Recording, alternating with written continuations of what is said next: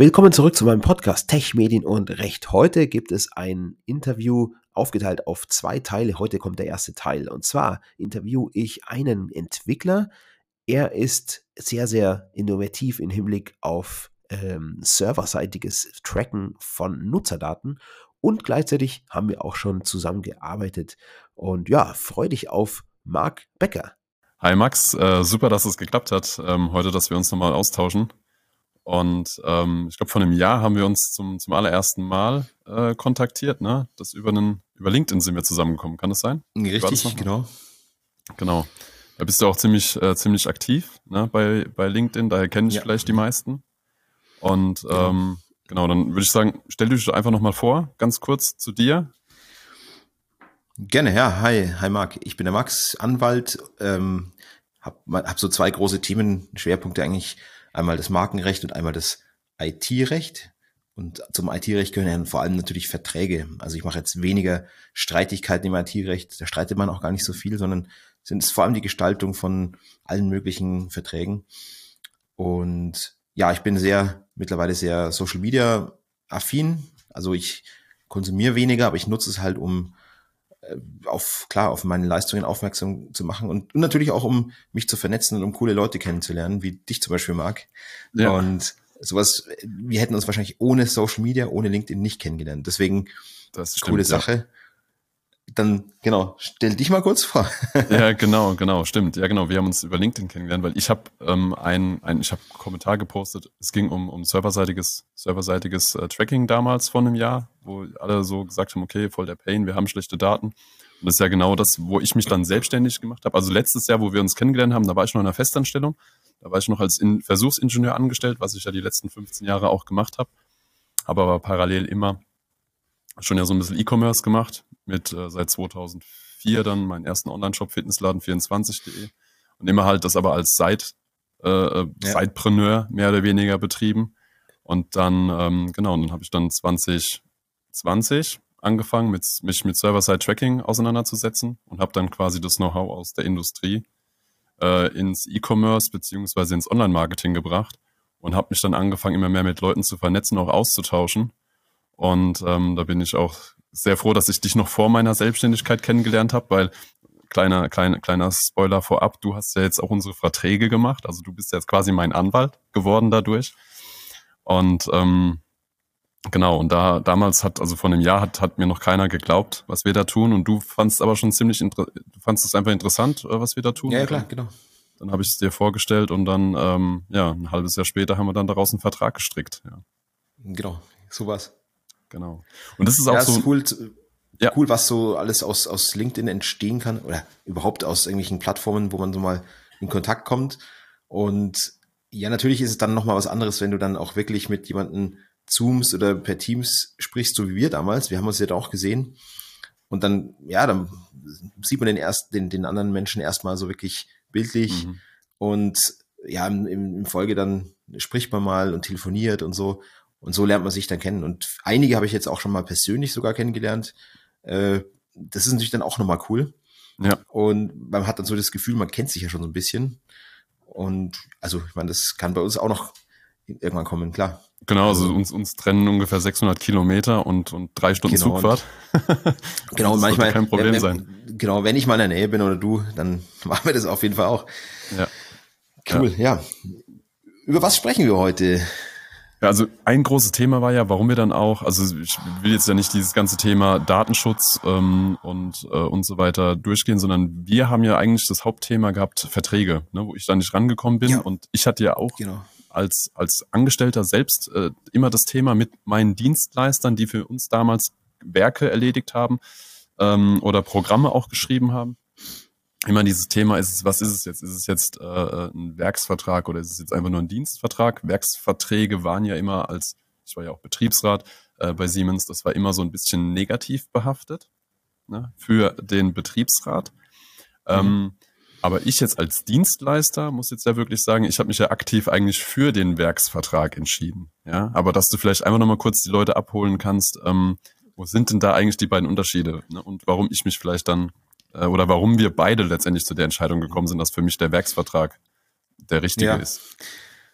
Klar, also genau, Dienstvertrag und Werkvertrag sind so, so wirklich immer dann, wenn jemand anderes für jemand anderen arbeitet, so wirklich die ganz großen Kategorien, die man unterscheidet. Und vielleicht für viele viel bildlicher oder viel anschaulicher ist äh, der Werksvertrag so im Bau. Ja, jemand mhm. lässt sich irgendwie eine Mauer bauen um sein Haus rum oder so oder lässt sich irgendwie was reparieren.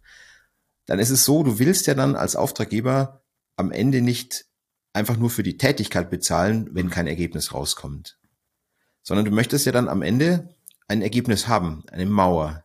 Und die soll nach gewissen Vorstellungen halt irgendwie gebaut sein.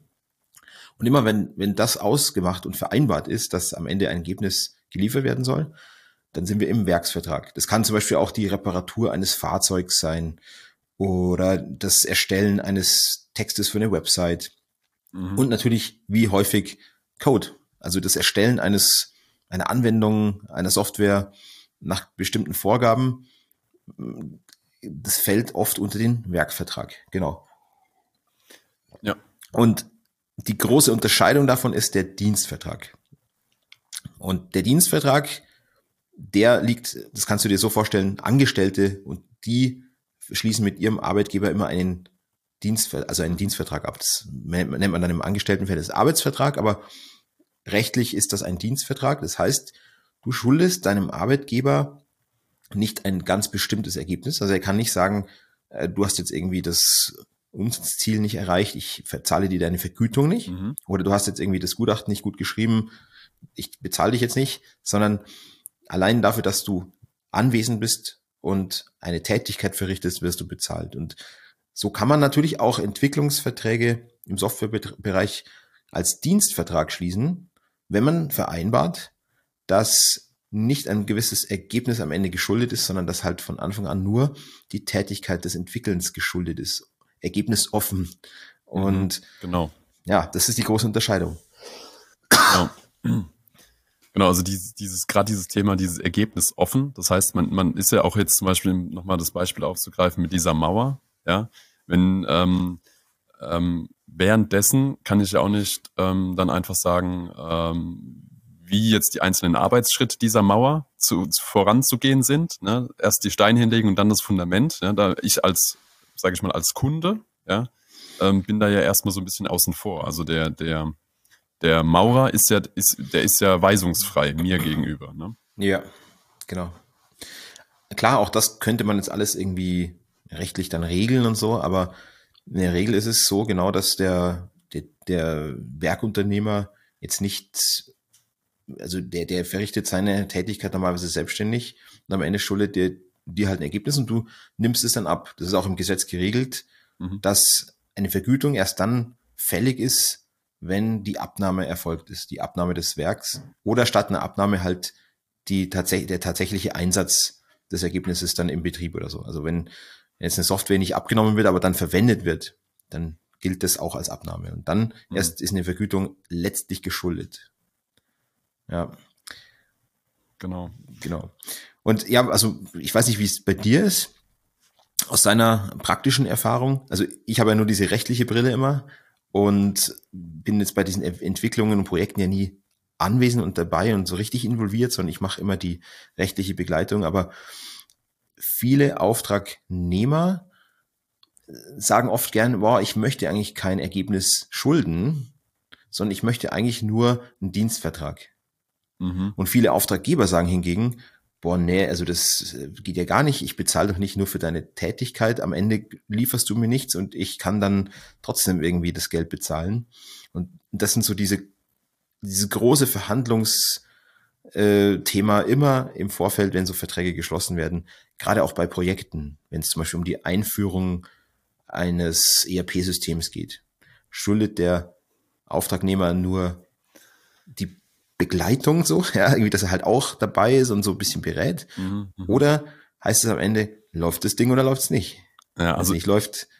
Genau. Ja, also ja. da würde ich, also wie gesagt, ich äh, habe ja auch ähm, bei, bei Siemens so ein paar Projekte gehabt und ähm, da würde ich auch sagen, also da, da würde ich als, da würde ich immer einen Dienstvertrag schließen, wenn du abhängig bist von anderen. Ne? Also mhm. ich als, ich als Auftragnehmer jetzt zum Beispiel, wie so ein ERP einzuführen, weil ich mhm. bin ja angewiesen auf die Mitarbeit meines Auftraggebers. Ja. Mhm. Und dann ist es immer natürlich schwierig, wenn dort irgendwie Silo-Kämpfe stattfinden und also was ich halt nicht beeinflussen kann. Im Gegensatz mhm. jetzt, was wir machen mit unserer Dienstleistung, mit der Schaffung einer Infrastruktur, da will ich unabhängig sein. Das heißt, ich will mir da nicht reinquatschen lassen. Ich garantiere ja eine gewisse Qualität. Ja, dafür stehe ich ja auch ein und da will ich weisungsfrei sein. Und dann ist es auch was, wo ich sagen kann, okay, und zum Schluss habt ihr ein funktionierendes System. Ja, mhm. das implementiert. Klar, ich bin natürlich ähm, am Anfang so diese, diese, diese, diese Grundstrukturen zu schaffen. Das, das, das, das, da ist man in Abhängigkeit. Ähm, aber ich bin eigentlich eher froh zu sagen, okay, ich will mir da aber nicht reinquatschen, wie ich das zu machen habe, ja, sondern ich äh, will auch dafür gerade stehen und dann mache ich das so, wie wir es für richtig empfinden. Ja. Und deswegen habe hab ich mich jetzt dann hier in dem Fall für den Werksvertrag unterschieden, äh, entschieden. Ja, ja. Ja. ja wenn ich jetzt zum Beispiel so Dienstleistungen anbieten würde, so dann, dann Visio zum Beispiel, was ja auch immer so ein gängiges Ding ist. Ne? Ich ja. bringe jemanden, ich mache Know-how-Transfer oder wir, wir, wir gehen gemeinsam so ein Projekt an. Das würde ich dann zum Beispiel immer als Dienstleistungsvertrag schließen. Klar. Ja, das ist, also es kommt wirklich immer auf die Situation an, so aus, das ist meine Erfahrung. Zum Beispiel, ja, die Einführung von bestimmten Tools, die aber abhängig sind von anderen Software-Tools. Mhm. Also zum Beispiel so Zusatztools, die auf einer anderen Software-Cloud-Infrastruktur irgendwie, äh, die davon abhängig sind. Also da habe ich zum Beispiel Mandanten, die sagen, nee, wir schließen grundsätzlich keinen Werkvertrag, sondern nur Dienstverträge, weil wir können es überhaupt nicht beeinflussen, ob das Ding am Ende dann läuft. Ja. Weil es, es hängt davon ab, ob diese, ob das für das wir denn, also ob die Software für, für die wir das Tool äh, herstellen, zum Beispiel irgendwie Rechte-Management für Azure oder irgend sowas, ja, oder für Teams, äh, dann, also wenn da die Grundvoraussetzungen, irgendeine Schnittstelle, irgendwas nicht passt, dann haben wir das Problem. Und, und die sagen halt, okay, wir schließen ausschließlich nur Dienstverträge, machen das aber wohl so gut, dass sie ja trotzdem einen guten Ruf haben und dass die Leute trotzdem wissen, es passt am Ende. Ja. Manche, Beru manche Auftraggeber beunruhigt es natürlich, wenn die Dienstvertrag lesen und sagen, nee, wir wollen Werkvertrag. Und also ich, ich begleite zum Beispiel auch äh, Unternehmen bei der Einführung von SAP mhm. auf Auftragnehmerseite. Und da werden immer Werkverträge geschlossen, ähm, weil, weil der, auch der Auftragnehmer sagt, ja, es ist kein Problem. Ich meine, wir kennen SAP, das funktioniert. Wir sind halt dafür zuständig, dass es am Ende läuft. Das ist natürlich ein großes Projekt und dafür bekommen wir auch teilweise siebenstellige Beträge. Und am Ende muss es halt dann einfach laufen, aber das ist unser Job. Hm. SAP funktioniert. Das ist unser Job. Und wenn deine, klar, wenn deine Fabrik, wenn da irgendwelche Anlagen nicht funktionieren oder irgendwelche Schnittstellen nicht da sind, dann ist es natürlich so, dann haftet ja auch nicht der Auftragnehmer, weil, weil er dann kein Ergebnis liefern kann, weil dann, dann ist einfach die nötige Mitwirkungshandlung des Auftraggebers schon gar nicht vorhanden. Also wenn's, wenn dir deine Leistung praktisch unmöglich ist, weil die Infrastruktur nicht da ist, mhm. wo du was einführen sollst, dann hast du eigentlich nicht das Problem als Auftragnehmer. Es kann zwar vielleicht zum, es kann zwar sein, dass der Auftraggeber sagt, hä, das glauben wir nicht oder irgendwas, aber mh, hm, rechtlich ist es so, du schuldest das, den Erfolg natürlich nur, wenn, wenn es dir auch möglich ist, wenn dir ja, die Voraussetzungen auch gegeben sind. Also so, so kenne ich es, wenn etablierte Systeme wie, wie jetzt SAP eingeführt werden, dann ist es eigentlich immer ein Werkvertrag und am Ende muss es einfach funktionieren. Das muss laufen. Und eher so im Cloud-Bereich, im Online-Bereich ist es so, dass da gerne auch Dienstverträge geschlossen werden und dann man eher so formuliert, es ist eigentlich das Projekt des Auftraggebers. Der Auftragnehmer wie, wie du sagst, done with you, also begleitet mhm. es mehr so beratend und hilft mit, aber sagt, er will eigentlich selber sich, er will die Verantwortung nicht, weil er gar nicht weiß, klappt das alles morgen noch oder übermorgen und will, genau. Das, ja, genau. Genau, also bei uns, ich sag mal so, wir haben ja bei uns, äh, ähm, ich sag mal, das Kernstück, die Technologie, die, die ist ja von uns. Ja, deswegen können wir ja auch garantieren, dass es funktioniert. Ja. Und ähm, das ist ja dann wiederum, äh, also dann, dann muss ich auch meinen Kopf dafür hinhalten, ja, wenn da irgendwas nicht, wenn da irgendwas nicht ja, sauber ja. läuft, ja. Und das mache ich dann auch. Ja, das ist natürlich ein großer Vertrauensvorschuss, den du da mit einem Werkvertrag auch hast. Also muss man ganz klar sagen. Also äh, es wird immer bei, bei Dienstvertrag, da rollen die Auftraggeber immer die Augen. Und wenn du sagst, hey, ich habe einen Werkvertrag, du kriegst dein Ergebnis, Punkt. Das ist für einen Auftraggeber immer eine gewisse Sicherheit und das mögen Auftraggeber. Mhm.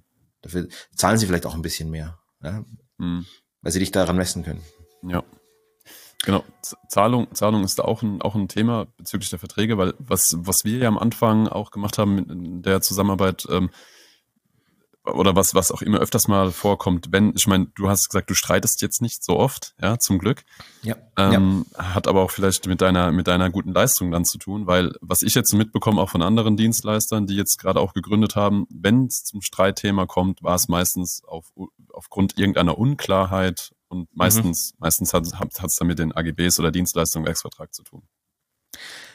Ja, ist tatsächlich so. Also genau, ich streite nicht so oft. Das heißt, in anderen Rechtsgebieten wie dem Mietrecht oder WEG-Recht oder so oder Arbeitsrecht, mhm. da ist es total normal als Anwalt, dass du ständig vor dem Gericht bist und das ist im IT-Recht überhaupt nicht so. Natürlich kommt es immer wieder mal zum Konflikt, wie du sagst, dass Verträge irgendwie gerade im Hinblick auf die Zahlung, auf irgendwelche Gebühren Kündigungsmodalitäten, Verlängerungsklauseln. Ja, da kommt es natürlich schon immer wieder, wieder mal zum Konflikt, mhm. den man dann oder den die Parteien eigentlich im, im IT-Bereich ganz gerne und zum Glück gerne dann irgendwie auch lösen, irgendwie einvernehmlich lösen, ja. Jeder geht ein Stück weit auf den anderen zu, weil beide wissen, wenn wir jetzt äh, uns verklagen gegenseitig oder vor Gericht gehen, äh, ist es super kontraproduktiv, weil wir sind ja trotzdem irgendwo in einem Abhängigkeitsverhältnis. Mhm. Auftragnehmer muss dem Auftraggeber irgendwie die Software am Laufen halten. Die Verträge sind langfristig ausgelegt. Möglicherweise Projektabbruch, ganz furchtbar. Das ist äh, wahnsinniger Aufwand. Also deswegen ist es zum Glück so, dass ja nicht so viel gestritten wird oder so wirklich erbittert gestritten wird. Und ja, es ist natürlich das A und O, dass man Vergütungen halt klar und sauber regelt.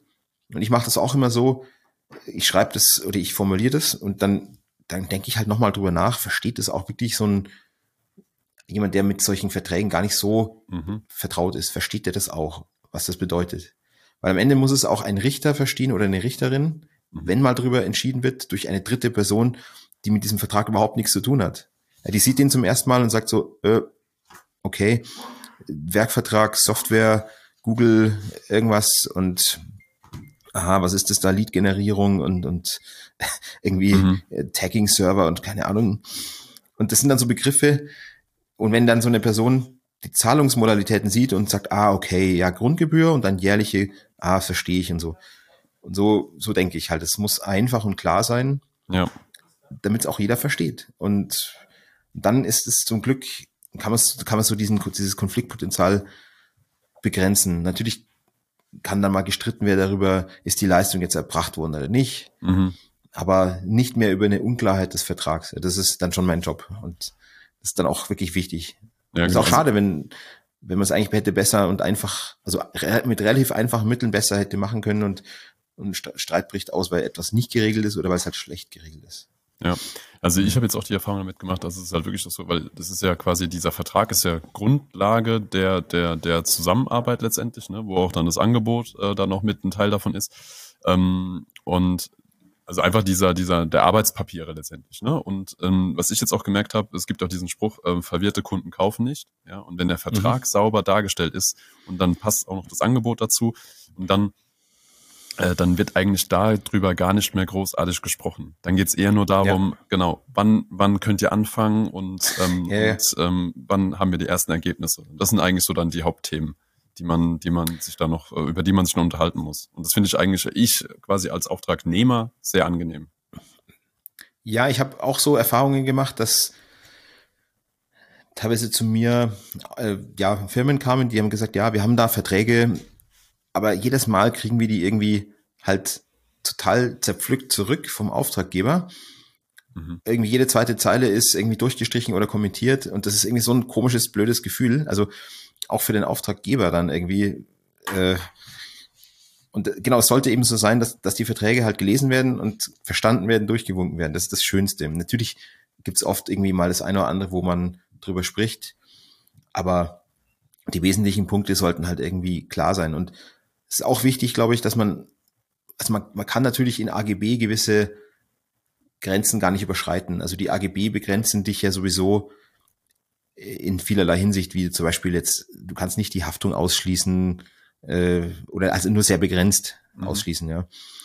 Und du kannst die Verjährungsfristen nicht einfach irgendwie aus, also du kannst nicht einfach sagen, verjährt nach zwei Monaten oder so. sondern du hast da halt so enge Grenzen. Und wenn du aber diese Grenzen maximal ausreizt, auch dann wirkt es oft komisch auf den Auftraggeber. Äh, und wenn das dann überall in jeder Klausel irgendwann dann der Auftraggeber oder sein Anwalt merkt so, hey, jedes Mal wird hier die Grenze ausgenutzt und die Verjährung von zwei auf ein Jahr reduziert, mhm. äh, keine Ahnung, dies und jenes ausgeschlossen oder dem es dem Auftraggeber teilweise erschwert durch durch überobligatorische Mitwirkungspflichten, durch äh, überobligatorische Abnahmeverpflichtungen, Protokollierungspflichten und so weiter, dann denkt irgendwann auch der Auftraggeber so, boah, ich weiß nicht, also eigentlich war der ja ganz nett, aber der Vertrag, also der, hm. und das ist, glaube ich, so diese Konsistenz, wenn, wenn der Auftragnehmer nett ist oder freundlich ist und sympathisch ist, dann soll auch der Vertrag dazu passen und soll nicht auf einmal so fies sein und irgendwie so Überraschungen beinhalten, wo du irgendwie denkst, so, boah, ja. das geht ja gar nicht irgendwie. Ja. So, ja. Und das ist mir auch wichtig, weil es bringt dir am Ende auch gar nicht viel. Viele so Klauseln, die, die führen sowieso nicht, oder zum Beispiel auch gutes Beispiel, ganz krasse Vertragsstrafen für jegliche kleinen ähm, Versäumnisse oder so, ja. Das, das führt zu einem Vertrauensverlust irgendwo auch und zu einem unguten Gefühl. Also da beginnt schon die Zusammenarbeit irgendwie unter einer gewissen Spannung. Ja. Das passt dann oft nicht zum, zu einem guten Pitch oder zu einem guten Erstgespräch oder so. Und das muss, das muss halt auch passen. Äh, die Leistung muss stimmen, die Bezahlung muss stimmen und der Rest muss halt einfach, finde ich, normal und gut, äh, guter Standard sein und nicht irgendwie sehr stark zu Lasten einer Partei oder zugunsten einer Partei. Ja, ja genau. Also ich, genau, und ich finde auch dieser gute Standard, also es kann auch da, dazu dienen, quasi, um entsprechende Interessenten vorzuqualifizieren, dass man einfach den Vertrag im Vorfeld auch mal rausschickt, ja, und sagt, ja. so wäre wär der Vertrag. Und da ist immer so ein Thema Kündigungsfristen, wenn zum Beispiel jemand kommt und sagt, weil wir sind ja an einer langjährigen Zusammenarbeit interessiert, ne, weil wir begleiten ja unsere Kunden, wir nehmen die auch mit an der Hand und machen ja auch einen gewissen Know-how-Transfer, was deren Infrastruktur angeht und was sie damit dann alles tun können. Und wenn jetzt jemand sagt, nee, aber ich will einen Monat die Kündigungsfrist haben und dann, dann ist es aber auch nicht mein, dann ist es aber auch nicht der richtige Kunde für uns. Ja, ja, genau. Und dann ähm, das, weil, also da, das kann auch ein Instrument sein, sage ich mal, um, um auch die richtigen Kunden für einen zu finden. Ja, wenn, ja. wenn der Vertrag gut ist. Oder wenn der Vertrag eigentlich so dem guten normalen Standard entspricht und mhm. dein Kunde zerpflückt dir jede Klausel und schickt dir das zurück ja. und irgendwie am Ende ist nichts mehr so, wie es war, dann kannst du dir auch relativ sicher sein, dass es da auch später dann Konflikte geben wird. Das ist definitiv. Wo man auch ganz gut, also was glaube ich auch sehr wichtig für Auftragnehmer ist, ist die Vergütung. Weil das Gesetz ist ja so konzipiert, dass du deine Werkleistung erstmal erbringst mhm. und erst wenn dann das Werk abgenommen ist, wird die Vergütung fällig. Ah, ja, genau. Das heißt, so, so ist es ja typisch in der Autowerkstatt, du bringst dein Auto zur Reparatur. Es wird mhm. irgendwie neuer Querlenker eingebaut oder so. Und dann holst du das Auto wieder ab und du bezahlst dann bei der Abholung. Wenn du nicht bezahlen kannst, kriegst du das Auto nicht, dann übt der äh, die Werkstatt halt ihr Werkunternehmerpfandrecht aus und behält das Auto so lange, bis du es bezahlen kannst, die, die Rechnung. Das nützt dir aber halt oft als Dienstleister bei längeren Projekten auch nicht so viel, weil du brauchst ja auch irgendwo Cashflow. Ja. Und da macht schon auch Sinn, dass man im Vertrag halt gewisse Vergütungen äh, so regelt, dass sie nicht erst ganz am Schluss nach Ende der Abnahme irgendwie äh, geschuldet ist. Womöglich nimmt nämlich dein Auftraggeber dann aus irgendeinem Grund nicht ab, obwohl er eigentlich verpflichtet wäre, das funktionierende Werk abzunehmen und zahlt nicht und so. Und da ist es schon wichtig, dass man vielleicht auch als Auftragnehmer gewisse Vorauszahlungen vereinbart, aber auch in einem gesunden Maß, ja, weil 100% mhm. Vorauszahlung, da fehlt dann am Ende oft auch so also es ist häufig so, bei einer 100% Vorauszahlung, da fehlt halt dann dem Auftraggeber wiederum so ein gewisses Druckmittel der Rechtszahlung, dass dann auch das Ergebnis gut geleistet wird. Ja. Also das ist auch gefährlich, bei großen, gerade bei großen Projekten, ich rede jetzt nicht von kleinen Sachen und so, wenn man sich kennt, aber von großen Projekten, einfach ein gesundes Verhältnis zwischen Vorauszahlungen, laufenden Abschlagzahlungen und Schlusszahlungen, die für beide Seiten irgendwo auch dann äh, gut sind. Ja. ja. Der, der Auftragnehmer hat seinen Cashflow, mhm. der Auftraggeber hat am Schluss aber noch so einen gewissen, ja, der, der behält sich noch was ein und am Schluss, wenn es dann passt, gibt's die Restzahlung. So ist es ja auch wirklich sehr oft bei Projekten, auch, auch im, auf dem Bau ist es so und bei Projekten im Softwarebereich eigentlich auch. Ja, genau. Und vor allem, und ich finde auch eigentlich ganz gut, dass man auch diese, auch agile Methoden kann man eigentlich auch ganz gut immer dafür nutzen, dass man sagt, okay, gut, wir haben jetzt einen gewissen Sprint, den wir an den Tag legen, ja. ja dann haben wir, ähm, dann haben wir eine Retrospektive oder dann, es gibt ja immer, man, so, so iterative Teilabnahmen eigentlich, ja. Und wenn die dann ja erledigt sind, das ist ja auch immer das, das Gute, wenn man dann sagt, okay, man arbeitet ja ähm, gemeinsam am, am, am Fortschritt, ja, des ja. Ganzen, äh, wie ein Hausbau. Genau, wir kommen ja auch erstmal, wir machen erstmal ein Setup, das heißt, wir bauen erstmal das Fundament und dann den Keller stellen wir drauf, und dann machen wir die, die Bodenplatte und dann ist, sage ich mal, die ist schon mal, der ganze Modder ist schon mal aus, der, aus dem Boden geholt, ne? Und die, ja. die, die Haupt, Hauptarbeit, die ist erledigt, ne? Bis dann der Rohbau steht. Ja. Und alles andere, der ganze Innenausbau, das ist so Flickelkram, ja, der kostet natürlich dann auch Geld. Ähm, aber das kann man dann immer so peu à peu dann machen. Ja. Und das ist ja bei uns dann genauso. Ja, das war jetzt der Teil 1. Die Fortsetzung folgt nächste Woche, sonst wird alles viel zu lang. Wenn du Fragen hast, dann wende dich gerne an Marc oder an mich. Unsere Kontaktdaten findest du in den Show Notes. Gerade wenn es um serverseitiges Tracken von Nutzerverhalten im Internet geht, ist Marc der Mann. Und ja, ich bin natürlich im Bereich IT-Recht und Markenrecht deine erste Adresse. Also melde dich gerne, Kontaktdaten in den Show Notes. Danke fürs Reinhören. Bis zur nächsten Folge mit der Fortsetzung. Ciao.